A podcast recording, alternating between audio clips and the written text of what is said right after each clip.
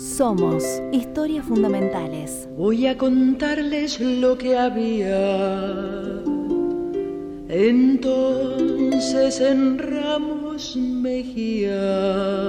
María Elena Walsh nació en Ramos Mejía el 1 de febrero de 1931. Los recuerdos de esa infancia están retratados en su novela de 1990 Novios de antaño. Comenzó a escribir a muy temprana edad. Cuando empecé a publicar, tenía 15 años. Un suceso muy extraño. Cuando uno publicaba, esa misma tarde o al día siguiente, las amistades llamaban por teléfono y decían, ¡ay, precioso tu soneto, querida! Todo eso era naturalmente muy alentador y hacía que, bueno, un joven escriba se sintiera bastante acompañado. En 1947, con solo 17 años, publicó su primer poemario, Otoño Imperdonable. El libro fue elogiado por la crítica y por autores latinoamericanos. En 1951 publicó su segundo poemario, Baladas con Ángel. Porque me duele si me quedo. Aunque establecida en los círculos literarios, comenzó a sentirse agobiada con el clima político de la época, sintiéndose identificada contrariamente al peronismo. Ese mismo año comenzó una relación artística y afectiva con Leda Valladares, escribiéndole a Costa Rica primero y luego aceptando la invitación de Leda de encontrarse en Panamá y viajar juntas a Europa. París con de pizarra, París con peluca de nieve. María Elena y Leda se instalaron en París y comenzaron a cantar canciones folclóricas de tradición oral de la región andina de Argentina, como carnavalitos, bagualas y vidalas se relacionaron con artistas como la chilena Violeta Parra y grabaron sus primeros álbumes. En esa relación con el folclore comienza a dibujarse el futuro de su carrera. En Europa, algunos argentinos nos encontrábamos con nuestras raíces. Yo me reencontré con el folclore inglés, con las rimas tradicionales que se le cantaban a los chicos y que mi padre me cantaba, y también con el español. Por eso quizás me puse a escribir para chicos para recuperar ese lazo de alguna manera interrumpido con, con mis antepasados, recuperar dos lenguas, tanto la inglesa como la española. Y además, eh, en ese momento yo estaba cantando folclore argentino y español, y estaba muy, muy ligado a la literatura y a la poesía infantil. Folclore es la infancia de los pueblos, de alguna manera. En 1956, María Elena y Leda regresan a Argentina y continúan trabajando juntas, pero sus visiones artísticas comienzan a separarse.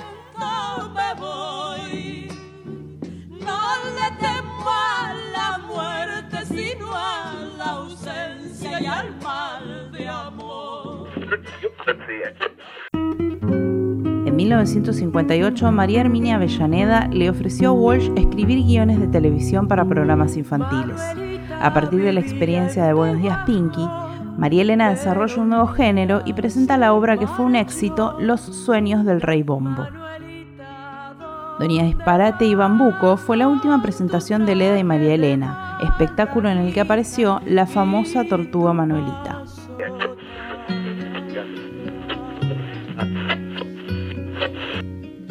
Tantas veces me mataron, tantas veces me morí. Sin embargo, estoy aquí resucitando. En 1968, María Elena estrenó su espectáculo de canciones para adultos Juguemos en el Mundo, acontecimiento cultural que influyó en la nueva canción popular argentina, con una gran variedad de géneros musicales y con contenidos muy cercanos a la canción de protesta. Cantando al sol como la esto generaría la desconfianza del gobierno golpista y María Elena decidió no continuar presentándose en público. Luego de la publicación de su artículo contra la censura, Desventuras en el País Jardín de Infantes, todo su material queda prohibido. Muchas de esas canciones se convertirían luego en símbolo de resistencia y de la vuelta a la democracia, principalmente como La cigarra, pero también otras como Canción de cuna para un gobernante o Oración a la justicia. En esos años también comenzó su relación con su gran amor, la fotógrafa Sara Facio. En su última novela, Fantasmas en el Parque de 2008, María Elena dice de ella, No tiene nada de hermana. Es mi gran amor que no se desgasta, sino que se convierte en perfecta compañía.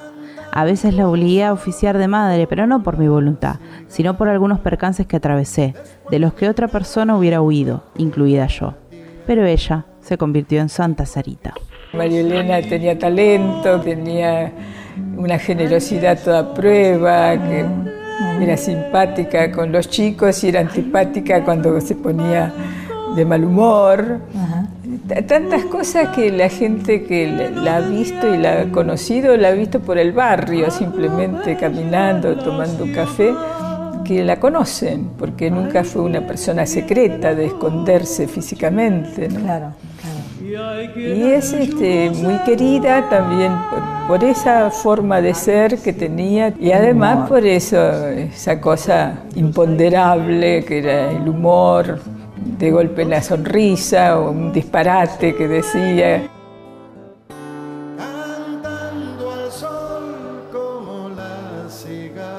A la vuelta de la democracia, condujo el programa La Cigarra junto a Susana Rinaldi y María Herminia Avellaneda en Canal 7. Entrevistaron a artistas censuradas y dieron lugar en la televisión por primera vez a las madres y abuelas de Plaza de Mayo.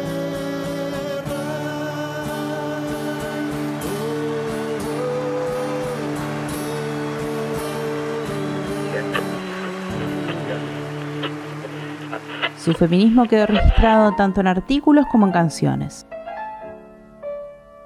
Y en uno de los pocos tangos que compuse hay un hecho modestamente insólito, que es un tango en que una mujer le habla a otra, y dice, ¿te acordás hermana?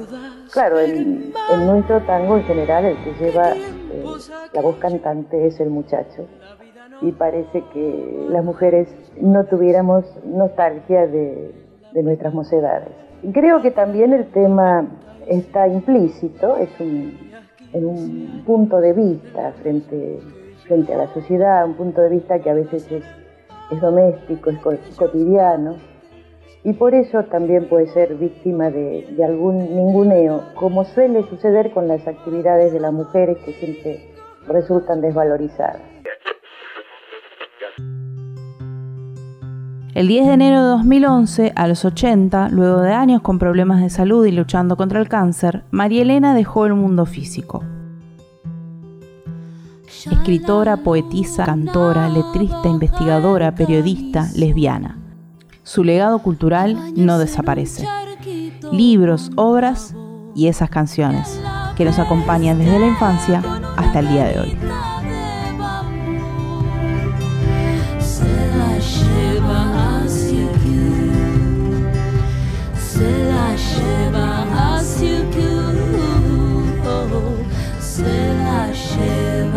Para llegar a hoy, hay un camino. Somos en la historia.